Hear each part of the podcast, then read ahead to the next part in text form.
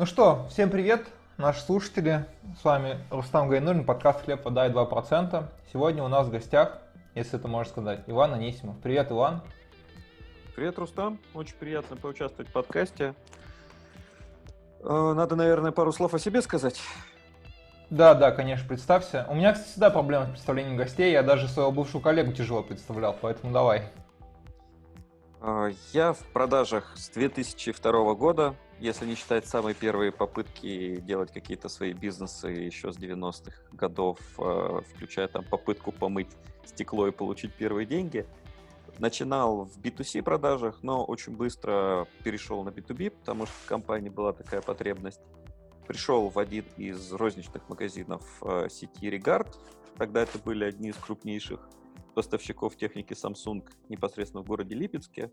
Работал в зале, продавал компьютеры, комплектующие, и плавно дорос до человека, который начал поставлять технику крупным муниципальным учреждениям. Вот.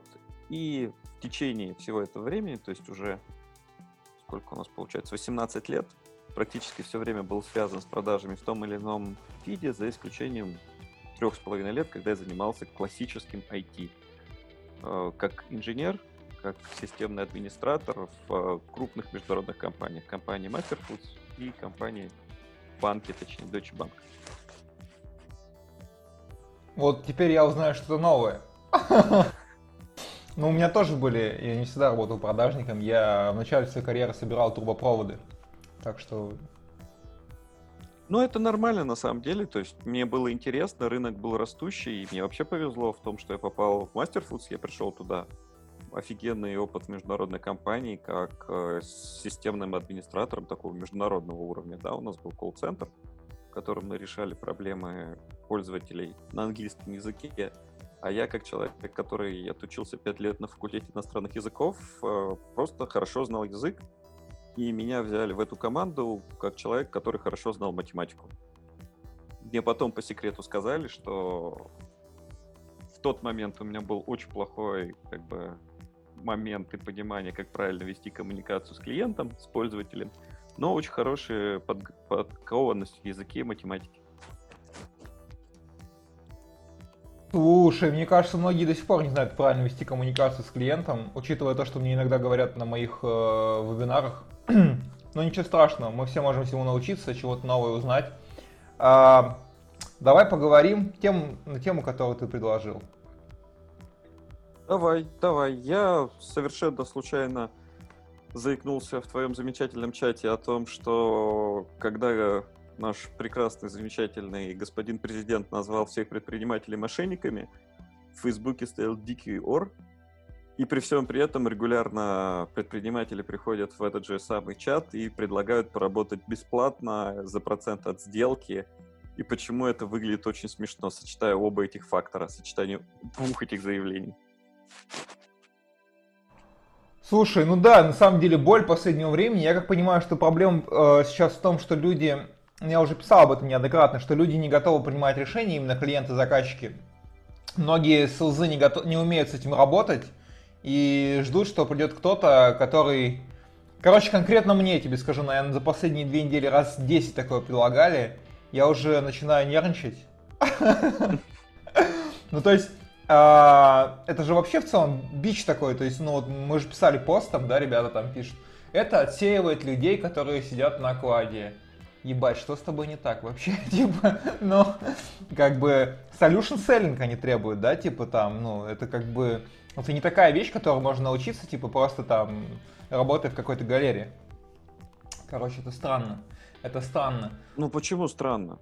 Тут вообще нету никакой странности. Ты просто на это смотришь как человек, который обладает определенным навыком и экспертностью, и тебе понятно, что ты ждешь, что эти навыки экспертности должны быть востребованы, и ты должен за них получать деньги. При этом э, большинство тех, кто начинает работать за процент ради интереса и всего остального, в течение времени точно так же мигрируют, набравшись опыта и знаний, в тех, кто вообще не после этого такую работу вообще не рассматривает. Да? Поэтому первый шаг какой-то может быть просто увеличение количества таких предпринимателей, таких людей, оно и ведет к конфликтной ситуации. Первый шаг это принятие, друзья. Ну да, но с другой стороны, а, с точки зрения предпринимателя, все логично. А, у него есть одна задача. Это задача максимизация прибыли при минимуме расходов. Если у него есть там, сложный продукт, если у него есть IT-продукт, он в него уже вложился на фазе производства тем, что программист написал. И программисты тоже грешат тем, что работают бесплатно, да, то есть это какие-нибудь C-level или какие-нибудь кофаундеры, но, условно говоря, они при этом становятся кофаундерами, имеют свою долю акций. И очень редко, когда вот такая команда, условно, из там, программиста и человека, который это придумал, скажем так, проект менеджера внезапно приходит к Силзу и говорит, слушай, поработай бесплатно, но мы тебе акции не дадим. Вот ты просто поработай бесплатно за процент, у нас такой офигенный продукт. Слушай, слушай, ну я с тобой не согласен, я просто, может быть, я верчусь в мире, как то в нашей теории разбитых окон, а я верчусь в мире такой теории.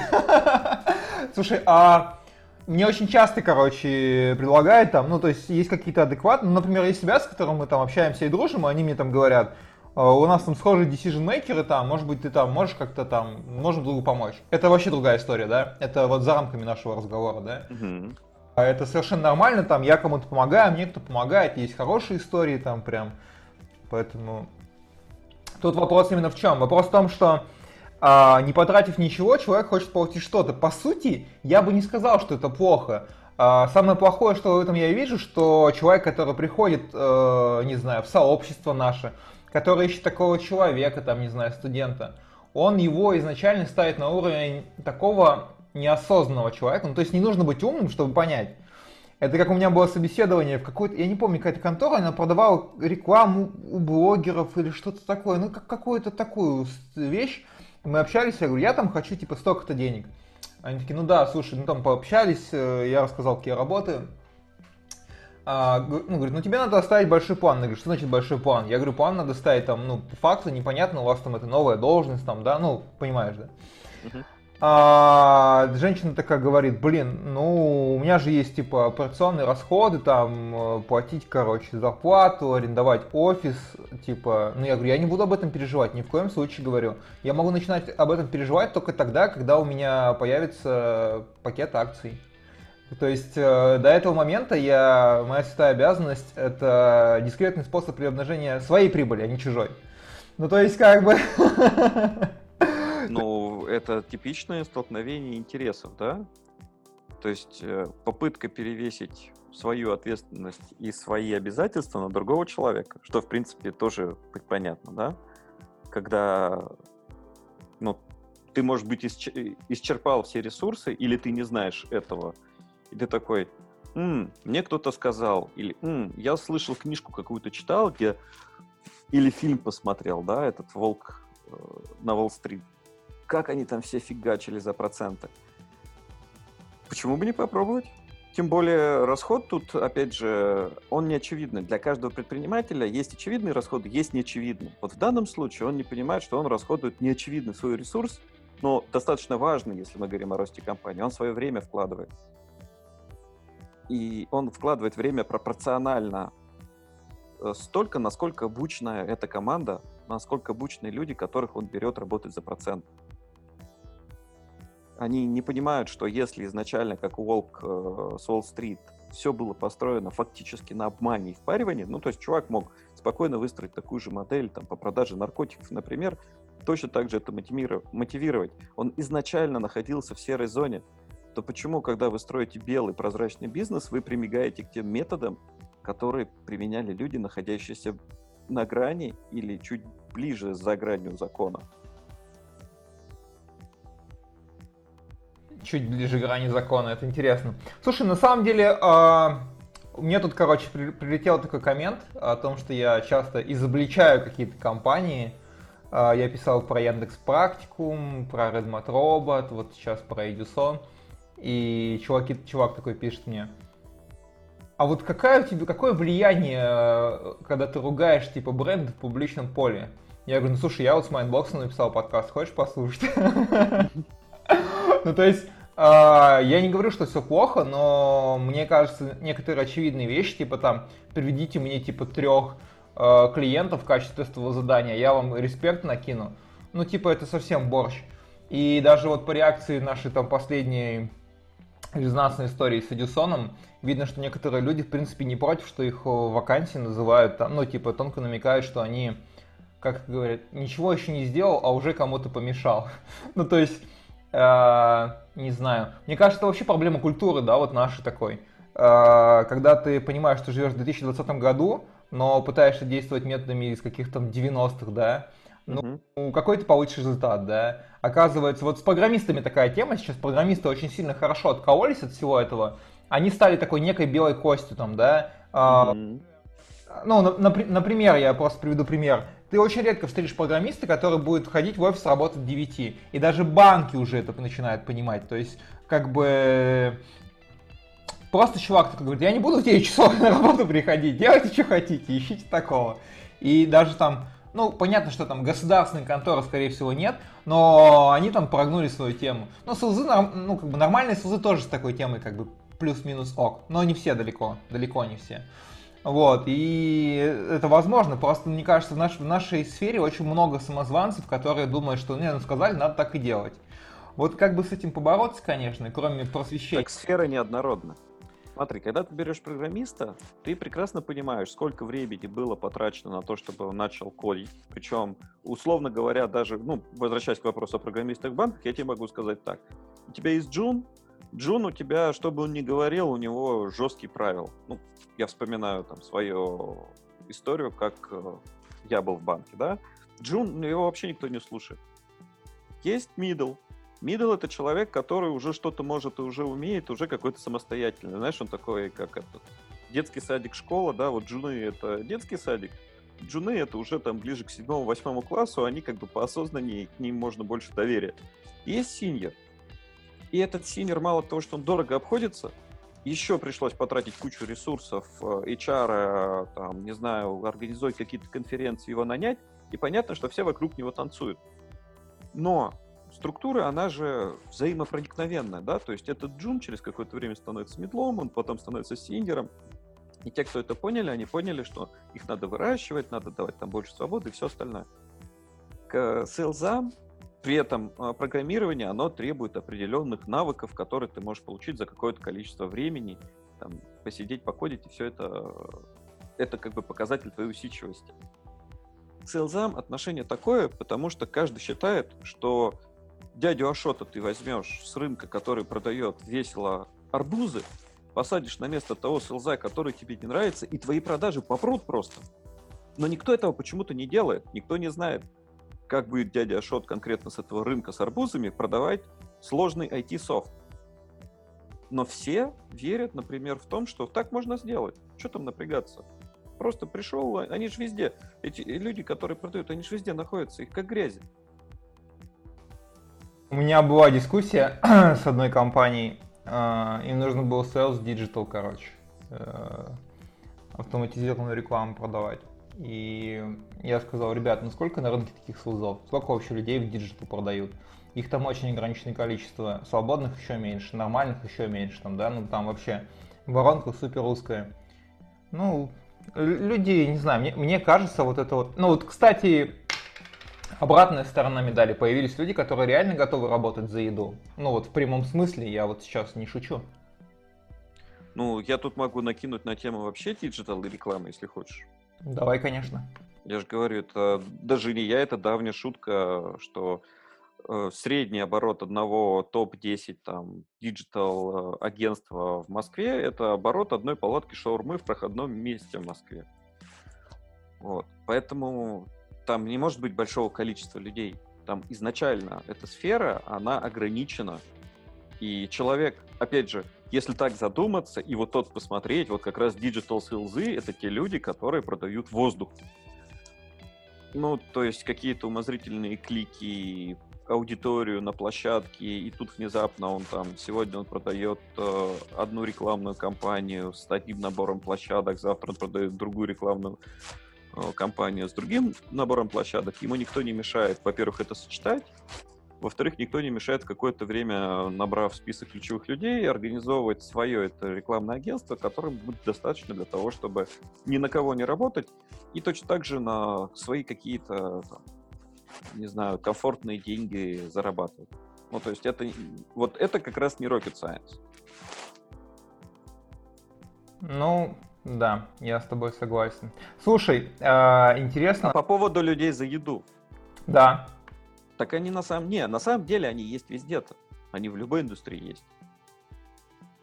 То есть тут же история совершенно не в том, что человек не готов работать за еду. Тут проблема в том, что, э, я тебе говорю, самый главный ресурс, который тратит предприниматель, когда он берет таких людей и считает, что он всех обманул, ну, потому что он хотел сел за, за процент, он его получил, да, но результат будет в меру прогнозируемый на самом деле.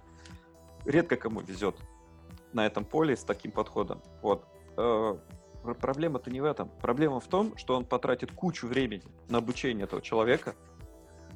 Он вместо того, чтобы заниматься развитием своего продукта, будет влезать в продажи и пытаться понять, что там не так, потому что когда человек приходит с таким предложением, это значит, что у него что-то не так с продуктом или продажами, но он еще не начинал с этим разбираться. Это первый шаг попытке понять, что у тебя не так с тем, что ты делаешь, искать людей за процент.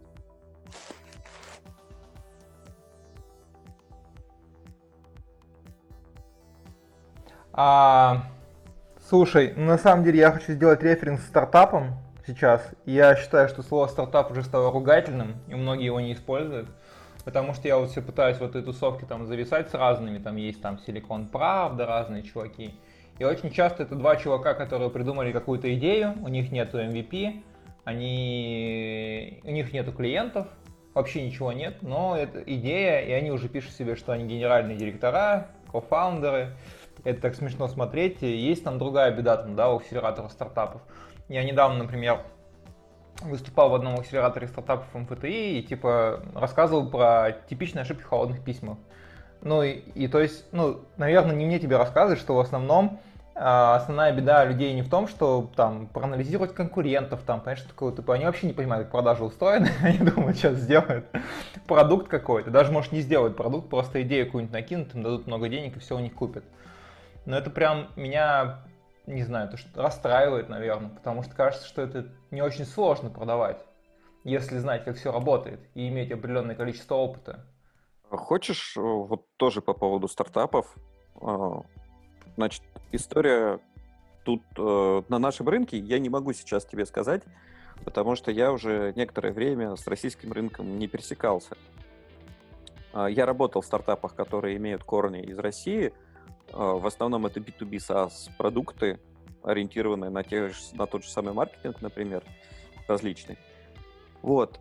Самое интересное, что если мы берем и сравниваем рынок стартапов в России и не буду конкретизировать, но скажу так, за границей, то за границей в стартапах ты, как человек, который в нем участвует, обычно зарабатываешь гораздо больше.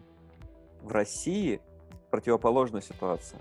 Обычно почему-то фаундеры ищут человека, который готов входить в стартап на очень небольшие деньги, ну потому что, понятно, расходная часть, чем меньше ты платишь, тем больше он просуществует. И очень часто, опять же, не делясь долей. Почему и как? Потому что э, стартап там это, скорее всего, короткий контракт, это, скорее всего, контракт без каких-то социальных гарантий, и это возможность для человека действительно заработать, действительно воспользоваться определенным социальным лифтом и взлететь. У нас тут культура стартапов, она такая типа, тебе, наверное, скучно сидеть в корпорации, приходи ко мне, может быть, выстрелит. Но именно про ни твои доходы, никто, никто вообще не, не переживает. Еще раз говорю, у нас происходит обычное отношение, характерное для дикого капитализма, когда любой предприниматель считает тебя своим инструментом и считает долго максимально выжить. Выжить как э, просто вот, то есть вот он твои знания использует, твои умения использовать. Опять же, по стартапной всякой истории, каждые, по-моему, два года состав стартапа меняется практически полностью. Какое-то научное исследование можно посмотреть. Потому что люди не выдерживают. Причем это, кстати, что у нас, что за границей. Это применимо. Вопрос другой. Вопрос в том, что ты получаешь совершенно разные уровни компенсации. Слушай, ну да, я с тобой согласен. Я тем, ну как бы у меня есть опыт работы стартапов. Наверное, какие-то. У меня даже больше опыта работы в стартапах, но большинство из них были типа дочками крупных компаний. Ну, это, это не совсем то, да. Когда есть большой брат, который тебе инвестирует, да, а ты внутри делаешь нормальную такую безбюрократичную штуку. У тебя хоть один раз разрыв касс, кассовый разрыв был в стартапе? А, в одном, да. От, у крупной дочки? Нет, конечно. Вот. А теперь представь э, классический стартап, где у тебя, ну, даже в одном должно быть пара-тройка кассовых разрывов. После этого ты идешь в следующий стартап, где то же самое. То есть это немного другое, да? Там и ментальность другая, и людей сильнее жизнью бьет. Но опять же, а, когда мы говорим о там, стартапе, который основан там, ты, по крайней мере, знаешь, что у тебя есть деньги на твои потребности. У нас здесь продают какую-то идею. У нас здесь продают, что, чувак, ты будешь там в этом стартапе, и они, наверное, правильно это делают, опять же, как предприниматели. Да? Потому что их задачей является получение максимальной прибыли с минимальным вложением ресурсов. Если ты на это купился, ты должен просто все это понимать. То есть э, вопрос другой. Вопрос в том, что огромного пласта знаний и огромного пласта... У нас культура стартапов существует, ну сколько, 10 лет? 15? Ну, максимум. 15, да, 12, я не знаю. Ну вот я, я начинал работать в стартапах как раз 11-12, наверное, год. И тогда это только-только, ну, для меня, в моем понимании, только начинало становиться таким признанным. Когда смеялись над стартаперами, по первая волна. Ну, сейчас тоже смеются, поэтому ничего не изменилось. Стабильность признак мастерства, Вань. Сейчас волна, наверное, вторая или третья, когда начали смеяться. То есть через все эти волны, через все-все-все. Слушай, ну да, да. Ну, на самом деле, я могу что сказать. Я, для меня до сих пор, ну, как бы, оно и понятно, и непонятно по, по поводу предпринимателей, там, по поводу этого всего, что, ну, иногда бывают ребята, которые там готовы что-то платить э, нормальное рыночное, да, типа понимают там, ну, с ними можно там пообщаться. Я же еще занимаюсь подбором, да, менеджер по продажам. Вот. А зачастую это просто, знаешь, такое, типа, стул, стол, кипяток. Типа там, мы продаем какую-то услугу, которая стоит 600 тысяч, цикл сделки 3 месяца, мы с УЗУ готовы платить 40 тысяч фикса. Я говорю, и как? Как набор? Не очень, говорю. Может, что-то надо поменять? Не, все, все нормально. Будем... Не, ну сейчас у них хорошая возможность. Со всеми этой удаленкой можно на этот стул и стол вполне народ набирать. Для регионов 40 тысяч не ходить в офис и пробовать продать контракт там на 600 тысяч, из которых ты получишь, ну, 10% уже маловато будет, а 15, например, как бы вполне себе каких-нибудь мотивированных студентов наберут. Но вопрос другой, они же хотят не студентов. Вот, вот, вопрос в том, что среднестатистический специалист, который знает себе цену, вызывает много вопросов у тех, кто хочет, чтобы он цену не знал. И вот этот конфликт э, интересов, как ты говоришь, да, я всегда задаю один вопрос, кстати, на собеседованиях людям, которые, когда, когда я уже там, сколько, наверное, может полгода не хожу на собеседование, ну, короче, не суть. Когда мы не торгуемся под деньгами, я говорю, а вам нужен менеджер по продажам, который себя продать не может? И это приводит к чему? В общем, чувак говорит нет и никогда не делает мне офер, потому что он понимает, что ментально где-то он проиграл, личное перевешивает не личное. Но это забавно. Вообще ситуация очень забавная. Ну, это, опять же, мы с тобой возвращаемся к вопросу про продажу digital-рекламы, да? Когда ты начинаешь разговаривать с человеком, с которым по, ты должен быть как бы на подчиненных, а ты внезапно оказываешься как минимум равен, а там в чем-то действительно ты экспертней, ему становится дико некомфортно. При этом он-то себя по умолчанию считает умным, потому что он нашел какую-то нишу, он это сделал, и он запулил, а он тебе просто набирает исполнителей, а ты внезапно выходишь, и там эксперты и все остальное. Это внутренняя неготовность человека. Тут и, и тут, кстати, есть две интересные вещи. У меня был опыт общения с человеком, который сказал, а я принципиально ищу людей, которые умнее меня.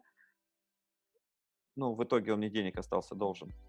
Вот. И была другая история, когда я работал в команде, где это не говорилось, но было ощущение, что действительно к тебе прислушиваются, действительно это все происходит, но опять же до момента, пока, условно говоря, рутина не навалилась на фаундеров, и они просто начали, перестали общаться. И там, когда с тобой, по твоему экспертному мнению, не общаются, ничего не делают, не применяют, а месяца через два как бы спрашивают за результат, а ты такой, «А, ребята, а вот я там вот это писал, вот это писал, вот это писал, становится очень сложно. И в стадии, наверное, развития вот этого предпринимателя они очень разные. То есть те люди, которые хотят просто что-то урвать и ухватить, они и будут использовать те методы, о которых мы говорили в начале, метод 90-х годов. Набежали, 150 человек на телефоны посадили, всех обзвонили, по верхушке рынка прочесали, что-то собрали, что-то не собрали, выросли, не выросли. Сколько у нас сейчас на российском рынке есть нормальных системных э, кофаундеров стартапов? Но их тоже, я не знаю, там 10-15 человек.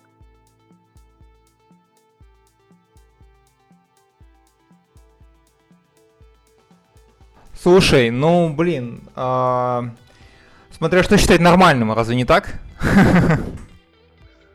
Нормальный — это скорее человек, у которого уже был какой-то опыт, опыт э, в создании компании, опыт в работе с продуктами, опыт в создании команды, человека, который знает, как работает продажи не конкретно, да, вообще в целом досконально, а хотя бы что это такое.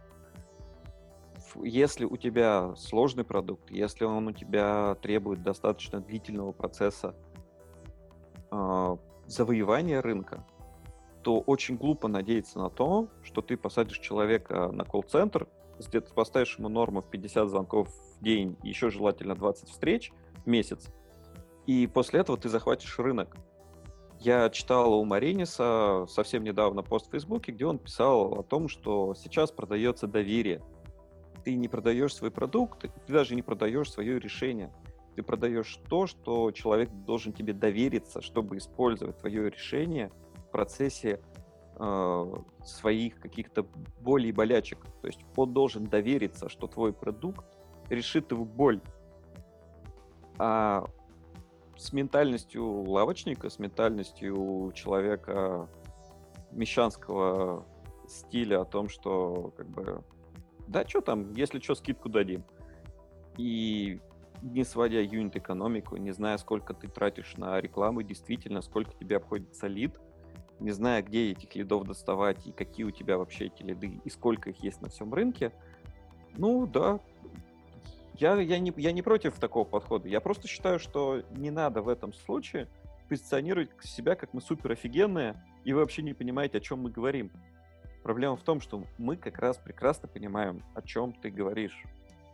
Но давай пожмем друг другу руки и разойдемся. Не надо по всему рынку утверждать, что это единственная правильная модель. Слушай, блин, э, читал тоже пост у Марениса, крутой пост. Э, не знаю, я могу так сказать, как ты говоришь, ментальность лавочника, да. А, тут же вопрос как раз к тому, что ты вот хочешь что-то получить, не готов что-то отдать. Но мир так не работает по таким законам, к сожалению. Ты там можешь э, зарабатывать себе на хлеб, на хлеб, воду и сок, на хлеб с маслом, по, так, по такой парадигме, да? Но действительно что-то стоящее сделать, ну вряд ли, очень вряд ли и хотеть этого, и требовать этого от других, более того, ну, это странно. Типа, не давая ресурсов, ты хочешь. Ну, это, это как? Это даже стандартная тема. Ну, вот, э, не знаю, там, приходишь в компанию, да, там тебе нужны какие-то платные фичи, не знаю, Sales Navigator, да, он 8 тысяч стоит, ну, например. Uh-huh. И типа там чуваки такие, а мы не можем тебе его предоставить. Я говорю, а почему? Это же практически мой инструмент. Как вот молоток, да, там для слесаря, не знаю. А вот так вот, типа, ну я могу сам купить, это не вопрос, но какая моя мотивация вкладывать свои деньги в развитие компании, типа, таким образом? Это вот э, всегда, на самом деле, у меня вызывает вопросы, и все всегда сложно, там, да, там, типа, предъявите, там, что-то там сделайте. Не знаю, по, по мне, если ты сам в этом не разбираешься, и тебе эксперт говорит, что это нужно, да, и это не стоит как э, чугунный мост, то почему бы это не приобрести? Мы вот же ведем курсы, где обучаем чуваков, да, там им потом после этого надо им приобрести там селс-навигатор снов, и они вот э, обосновывают, кто-то обосновывает успешно, кто-то нет, не все готовы за это платить. Ну это странно. Типа, работая как в 90-х и 2000-х, да, там типа обрывая телефон, хотеть получить результат, как в 2020, ну, нет, ну можно хотеть-то, я же ничего против не имею, но вот получить это уже сложнее. Поэтому, ну, и даже вот э, со стартапами ты общаешься, у них вообще нет УТП, они там не знают, чем они отличаются, просто тупо э, от других, ну. Ну, потому что, как тебе сказать, они, они очень многие создают это без всякого УТП. Они просто зеркалируют, да, то есть мы посмотрим с тобой на успешные стартапы, ВКонтактик, да, клон Фейсбука. Мы можем спорить, не спорить об этом, но это остается данностью. Ну, я про громкие имею в виду. Там э, Озон, например, да, то же самое. То есть это фактически конкурент э, там, Амазона, не знаю, что на тот момент было на рынке, eBay, да, который делался локально. То есть у нас э, глобальных стартапов, которые работали с нуля, их на самом деле реально единицы. Ну, то есть нуля это, знаешь, как даже никаких упоминаний о чем-то подобном в интернете не было.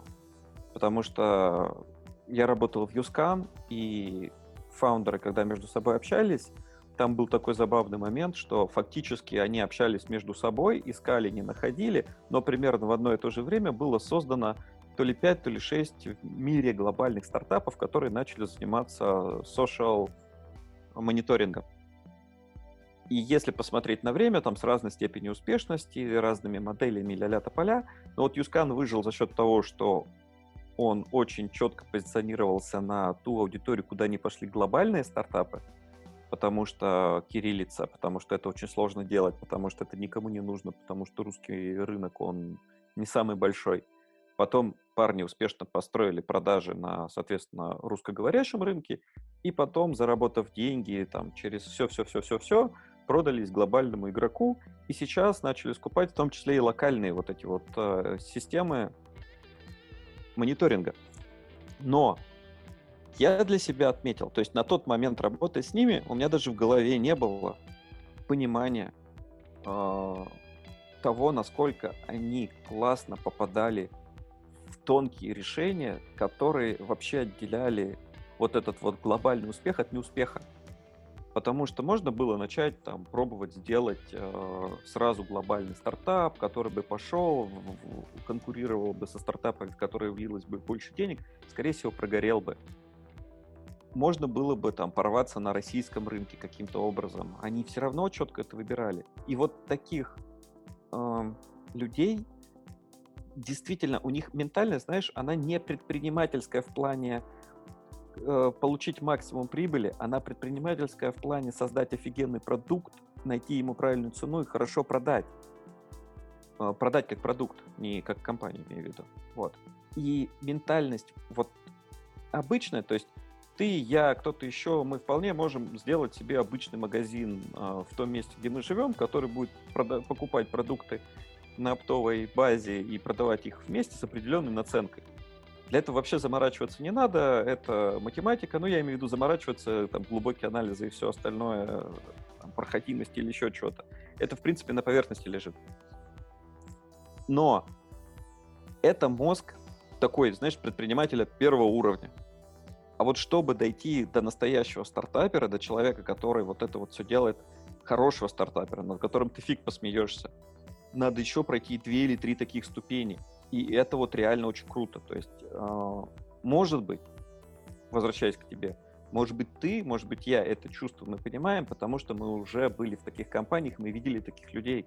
Мы четко отделяем эту ментальность, и мы четко понимаем, в чем разница между коммерсантом, который построил у себя этот ларек э, рядом с домом и предлагает в нем поработать за, там, не знаю, 3% дневной выручки, например, или же человеком, который такой, этот ларек это просто первый шаг на базе нашего там магазина, и вот тебе вот то-то, то-то, то. И в принципе, да, вот этот вот конфликт ментальности, он тоже присутствует. Слушай, ну, кстати, сейчас э, выделяется особняком какие-то люди. Вот у меня Ребята, ну, короче, шапочно знаю людей, которые сделали продукт этот, э, господи, диалог, мессенджер корпоративный, и продали его Сбербанку. Долго искали покупателя. То есть некоторые люди, в принципе, уже так и думают, что ты пишешь прототип, ты его как там наполняешь и продаешь какому-то крупному игроку, и ты с ним не, не волнуешься вообще, не имеешь с него роялти, но имеешь сразу большую кучу денег. Вот, но таких людей не очень много. Но это уже, понимаешь, это надо читать, это надо понимать, то есть то же самое, да, вот сейчас я с определенной степенью какого-то понимания, опять же, имея опыт запуска пары своих историй, ты сразу должен понимать, как ты и то, что ты говоришь в самом начале, скажется на ДНК твоей компании, и какую глобальную цель ты честно для себя ставишь. Потому что глобальной цели заработать денег фактически э, ее нету, потому что она по умолчанию существует. Да? Предприниматель не будет создавать компанию без цели заработать деньги. Ну, то есть все эти изменим мир и вот все остальное, это тоже хорошо, но это уже делается не предпринимательская база, это делается потому, что я заработал деньги. А мы говорим именно изначально продукт или решение, которое выходит на рынок, что-то новое. Оно изначально подразумевает заработать деньги. И поэтому, когда ты единственной глобальной целью этого продукта имеешь заработать денег, это все скатывается в отсутствие культуры, это все скатывается в какие-то короткие непонятные цели, это все скатывается в то, что люди, не достигая этой цели на коротком сроке, опять же, возвращаясь к Маринису, он писал о том, что вы понимаете, что вообще у вас стартап займет 7-10 лет, да?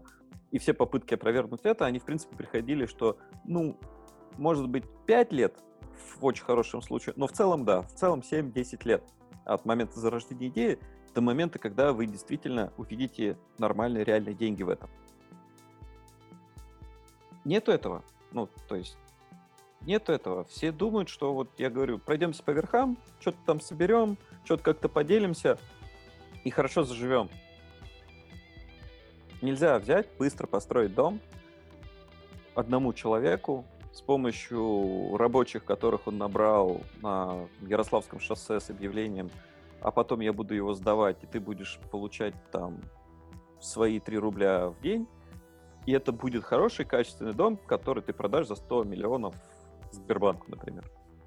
Слушай, ну, кстати, я, заметил, что рынок начинает умнеть. То есть вот эти все галерные конторы, там, да, если брать нашу сферу B2B продажи и бизнес-девелопмента, да, а, им уже тяжелее находить специалистов, потому что все уже помыкались, потыкались там, да, ну, я имею в виду, какие-то люди там обрастают чем-то, с кем-то общаются. Рынок же сейчас довольно открыт, да, нет такого, там, какие-то понятия закрытых зарплат, там, чего-то такого. Все примерно друг с другом общаются, примерно понимают, кто сколько зарабатывает, какой там кэш есть. А по поводу выражения, кстати, ты вот говоришь, э, смотрел выступление на Global CIO Алексея Марушевского, он сказал, что невозможно жениться на первом свидании. Да. Не, ну можно, но это должна быть такая химия. Ну, то есть я вот лично считаю, что это возможно в том случае, если вы с тем человеком, которым общаетесь, вы настолько совпадаете, настолько все это круто, что в принципе, готов работать бесплатно за него и не один год, наверное. Слушай, ну, я скажу так, вот, а, что ты как а, sales посоветуешь вот людям, которые в основной массе там, да, там везде там середнячки, там есть rockstar ы, есть джуны там, да, там, не знаю, но в основном все там крепкие середняки. А, как вот в условиях текущей ситуации отсеивать эти вакансии вообще? Э, не знаю. Химия, вот она есть. Вообще, есть ли смысл в них копаться? Давай так, с этого начнем. Как ты думаешь сам? Я считаю, да. Ну, смотри как. Э, все мы работаем какое-то количество времени, потом у нас есть время, которое мы тратим с различной степенью эффективности. Э, я лично считаю, что покопаться и разобраться в том, что тебе предлагают, Потому что я не думаю, что у типичного середнячка больше, чем, там, не знаю, 5 предложений таких в месяц. Поправьте меня, да? Я лично считаю, что даже 5 таких предложений в месяц, если он активно ищет, если к нему приходит, это вполне обрабатываемое количество, на которое мы можем потратить вот там на одно предложение неделю, например, да? Ты пришел, поел, там, сел на диван и начал разбираться, что это за компания, что это за люди, какой у них бэкграунд, что они предлагают, какие у них конкуренты, во-первых, это время, которое все равно пройдет с пользой. ты прокачаешься в нетворке, ты поймешь, что это за люди, ты посмотришь, вокруг чего они думают, мыслят, что они делают. Разберешься в продукте, который они предлагают. Вот я работал в IT, и сейчас, допустим, когда ко мне приходят разные ребята, связанные с IT, я как IT-специалист могу посмотреть и понять, как это работает, на каких технических решениях. И э, середнячок, который, допустим, этого не знает, он может потратить какое-то время, разбираясь с одним продуктом, и прокачать себе новые навыки. Он может понять с технической стороны, что там как-то, зацепиться э, по техническим деталям, элементам. Это время, которое будет потрачено на самосовершенствование. Это время, которое пойдет тебе в пользу, если не в прямом выражении, в денежном, прямо сейчас, то в, в формате твоей базы, в формате твоих знаний, в формате того, что ты начнешь гораздо лучше ориентироваться в рынке. Это все равно сказывается, да? Чтобы стать потом на шажок выше средняка, тебе надо все равно это понимать, делать, и ориентироваться и общаться с теми людьми, которые будут тебя звать к себе на большие деньги, например. Вот. Э, вопрос другой. Вопрос в том, надо ли соглашаться. То есть э, я вот лично, допустим, очень редко отказываюсь от того, как мне приходят люди, предлагают продукты, говорят, давай. Я обычно говорю, дай мне, пожалуйста, время, я посмотрю. Самая сложная фаза после этого — это фаза торгов, да, как это, пять фаз там. Торг, отчаяние, смирение, принятие. Вот. Поэтому я лично ничего плохого в существовании таких офферов вообще не вижу. Ну, они могут раздражать, но это уже вопрос э, именно психологический, наверное. Тут, э, ну, есть некое обесценивание профессии, но не суть. Вот, кстати, по поводу получения новых знаний. Я к этому, например, очень хорошо отношусь, но у меня есть, например, чувак, который говорит, знакомый, он говорит, слушай, я очень хочу быть экспертом в продажах и расти, но не знаю, какие знания мне нужны, и не готов тратить время, чтобы понять. Готов, короче, хочет э, не просто волшебную таблетку, а волшебную таблетку с гарантированным результатом на будущее. А. Давай я сперва э, вернусь, вот пока мы начали к тому поводу, к той вещи, о которой ты говорил, ты сказал, обесценивают э, позицию. Вот это то, о чем я тоже сказал, что не надо считать, что этот офер является стандартом в индустрии. Не надо считать, что это самое лучшее предложение, которое тебе делают. И другой стороне, когда про это говорится, она должна на это реагировать не ситуации, что отстань, на твое место 10 стоит в очереди, ты вообще там мартышка, ты ничего не знаешь, я на твое место еще 10 человек возьму, как говорю, дядю Ашота с э, рынка, который арбузы продает. Вот это очень важно. То есть в ситуации, когда к тебе приходит с бесплатным оффером, с вот таким, ты должен четко понимать, что это рынок не покупателя, а продавца. Продавца как позиции в данной ситуации. То есть если пришли к тебе и предложили это, скорее всего, это сделали не просто так. И ты должен с этого постараться вытащить максимум. Может быть, а может нет. Я как бы вот общаюсь с людьми, мне кажется, что они... Большинство из них делают рандомные предложения всем, и кто-то, может быть, их рассматривает. А, меня мог бы, например, заинтересовать оригинальный продукт какой-нибудь. Ну, вот как я работал в Random Coffee, да, мне понравился продукт. Как бы до сих, до сих пор там мы там частично с ними там можно сказать, сотрудничаем. И, ну, все круто. Продукт вообще огонь. Вот видишь, ты тоже за свой стакан, э, это стул, стол и стакан воды работаешь. Не, ну почему? Ну, я имею в виду, что начально там какие-то условия были наверняка, которые тебе не особо понравились. О, да нет. Ну, в смысле, изначально у меня все там хорошо было, просто потом у меня сейчас перешел больше в свое. Ну, угу. а, Короче, та, а, там было все нормально по условиям.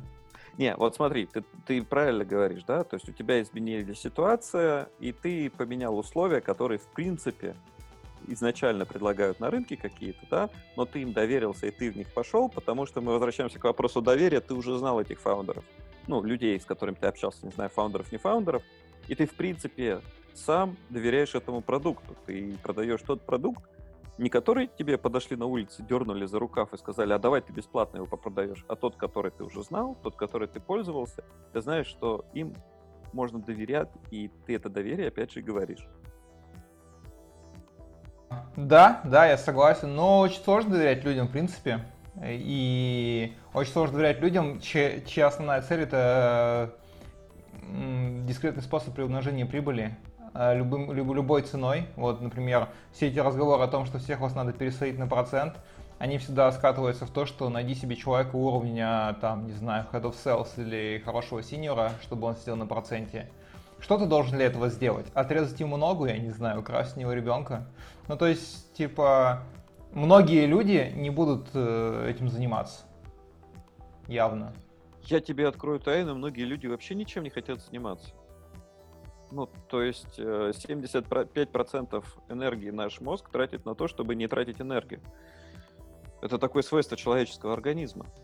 То есть вообще мотивировать человека работать по определению. Это огромные книги, которые пишут там бихевиористы, психологи, э, не знаю. Это, это огромный пласт, да, поэтому тут вопрос, он, он с одной стороны ужас, с другой стороны шире. Я, я думаю, что, еще раз говорю, самое главное в этой истории, что такие позиции не должны считаться, вот как ты сказал, там, не, не должны считаться нормальными, и когда к тебе их приносят, ты должен автоматически говорить. Ну, у меня был такой опыт, когда мне принесли, я еще был молодой и наглый, но я тогда сразу сказал, это было 8 лет назад, «А, ребят, я должен быть у вас э, кофаундером, там, не знаю, долей или еще чем-то. Мне отказали, да? Я э, не получил ничего. Но это было 8 лет назад. То есть сейчас прошло сколько-то лет, я набрался опыта, я знаю, как теперь говорить так, чтобы либо мне предлагали сразу это, либо во время обсуждения этого фактора это уже звучало само собой разу, разумеющимся. Слушай, ну я согласен, как бы я понял твой основной посыл, он крутой, что типа это как бы нестандартная индустрия, с этим можно работать, можно это прокачивать, можно объяснять людям, зависит от людей, от твоей подачи, от того, что ты можешь дать, и возможно у вас есть даже какой-то вин-вин. Да, да, да. Но опять же, это не с каждым работает. То есть это ты сам себе для себя, самое главное, ты сам для себя решаешь. Во-первых, хочешь ли ты этого? Во-вторых, с чем из предлагаемого ты хочешь работать? Слушай, я не знаю, вот мне интересно, что, что бы могло меня интересовать, если бы мне не хотели бы платить деньги. Может быть, какие-то крутые чуваки, типа, у которых можешь чему-то научиться, например. Но просто по опыту таких людей не очень много. Не то чтобы я типа все умею, но их просто, в принципе, не очень много. Я типа не говорю, что я все умею. А по поводу того, как ты говоришь, люди не хотят ничего делать, мне очень нравится статор э, Лебедева, знаешь, как себя замотивировать, да никак оставайтесь в жопе. В принципе, я очень согласен. Вот у нас э, э, выступал Леша, короче, на офлайне в Москве, там мы делали открытый офлайн, и он тоже эту статую использовал, там у него была тема самомотивации. Он такой, как себя замотивировать? Я совершенно с этим согласен. Я вот тут вообще не, никак не буду с этим спорить, абсолютно так. Вопрос другой, да, вопрос в том числе, что нет ничего более унижающего, чем небольшая стабильная зарплата. Потому что, с одной стороны, ты тот же объем времени будешь тратить на то, что ты там делаешь, но ты будешь получать четко ограниченную сумму денег, при этом особо дергаться какое-то время ты все равно не будешь. То есть тебя поймают на такой крючок, когда любой выход из этой ситуации будет для тебя неприятен. То есть остава... у тебя два выхода, да, оставаться или выходить. Оставаться неприятно, потому что сумма не увеличится, а, а если ты выйдешь, то тогда у тебя внезапно произойдет все и станет гораздо хуже. Потому что небольшой доход не позволит тебе получить подушку, не позволит тебе получить подушку, ты будешь дольше времени, меньше времени искать новую позицию, и, скорее всего, ты будешь соглашаться на какие-то условия, близкие к тому, что у тебя были. Слушай, а такой вопрос. У тебя все-таки есть разный опыт работы в России, не в России. Как ты думаешь, ну, ты наше сообщество знаешь, да? Чего не хватает вот э, продавцам в России? Вообще не, не, не хватает продавцам. Как на твой взгляд? Я понимаю, что это не истина. Да, это не истина. Я тебе скажу то же самое. Вот ты на самом деле это сам сказал. История Лебедева, да, вот этот вот месседж, он везде одинаков. Дело в том, что вне зависимости от индустрии, вне зависимости от того, чем и как ты делаешься, до того момента, пока ты замотивирован, до того момента, пока ты вкладываешься в свой рост, ты будешь развиваться, и у тебя все будет если не хорошо по доходам, то хорошо с точки зрения признания комьюнити, нетворкинга и всего остального. Но как только ты начнешь тормозить эти все процессы, как только ты, вот, как помнишь, ты сказал, парень, я хочу золотую таблетку, как только ты вместо того, чтобы заниматься стабильным, э, системным ростом, начнешь искать такое решение, которое тебе поможет, у тебя начнутся огромные проблемы. Ты ничего не сможешь, ты, тебе для того, чтобы потом сдернуться и выйти на новый уровень, придется вкладывать гораздо больше усилий, чем если бы ты продолжал все это постоянно делать. Короче, надо пахать. Это э, ты у нас, да? и, и, короче, за коммунизм. Ох, ну как тебе сказать? А, ну, либо оставайся в жопе, да.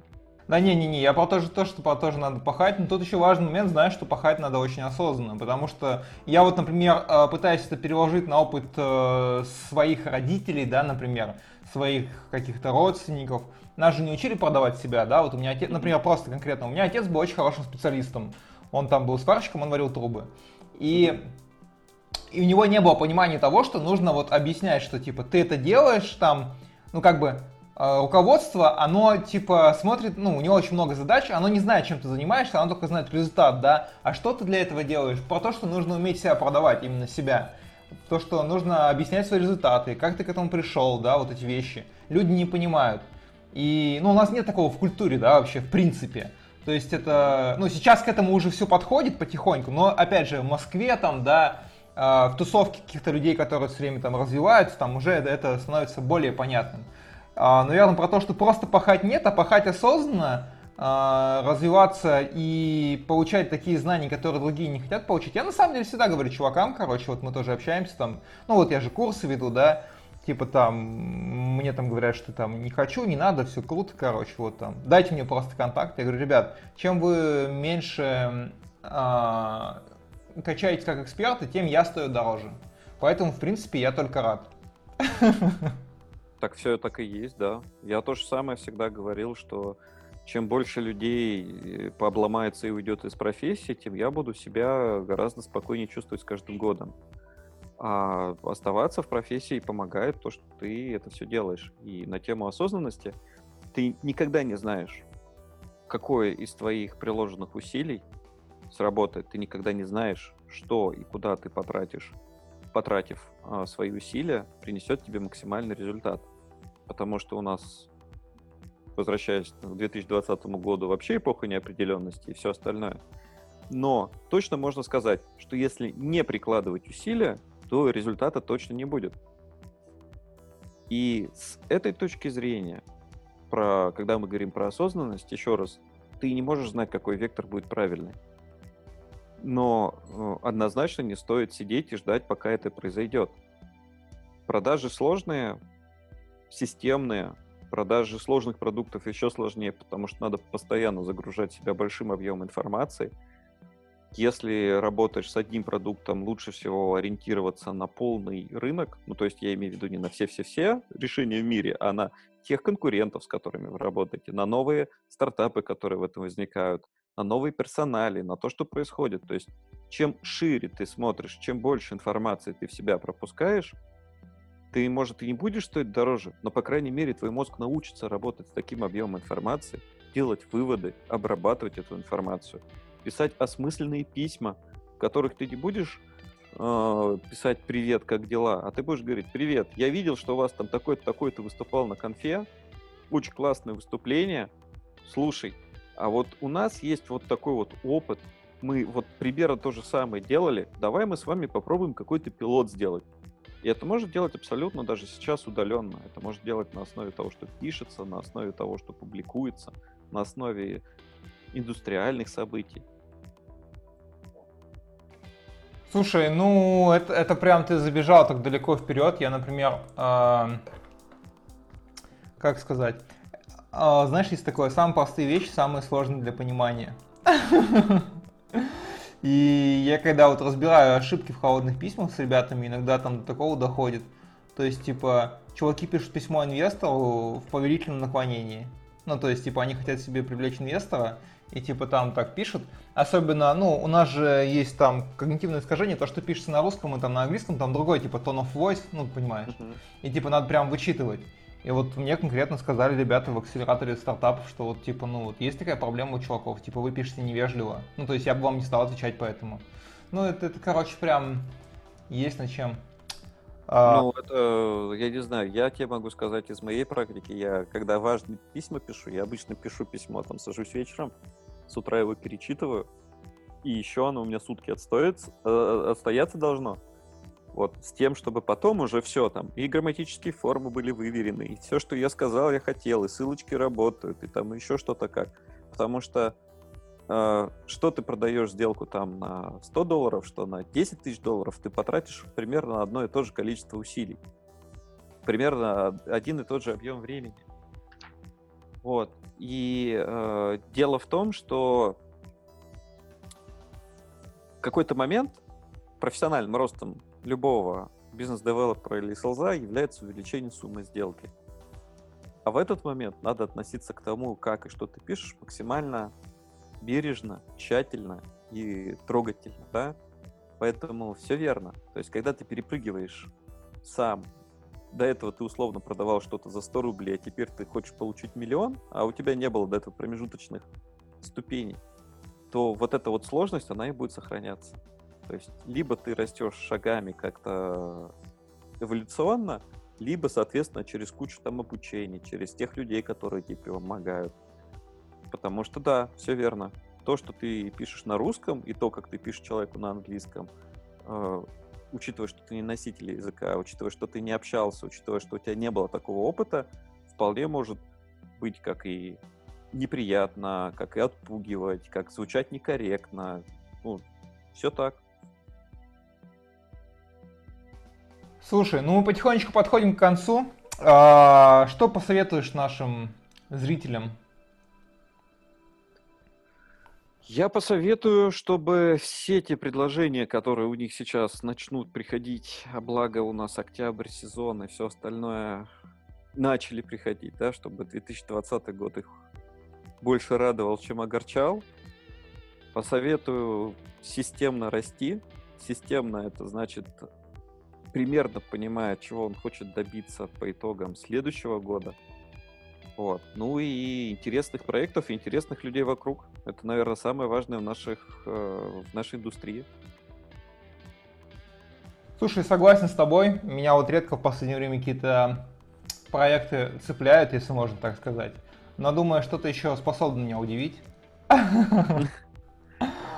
Ну, по, сейчас все-таки многие, многие все-таки стали что-то свое делать, и мне кажется, просто надо за этим попристальнее следить. Вообще, я думаю, может быть, я расскажу про какие-нибудь интересные стартапы. Например, мы очень хотели рассказать про Байкал Microphones. Слышал про таких ребят?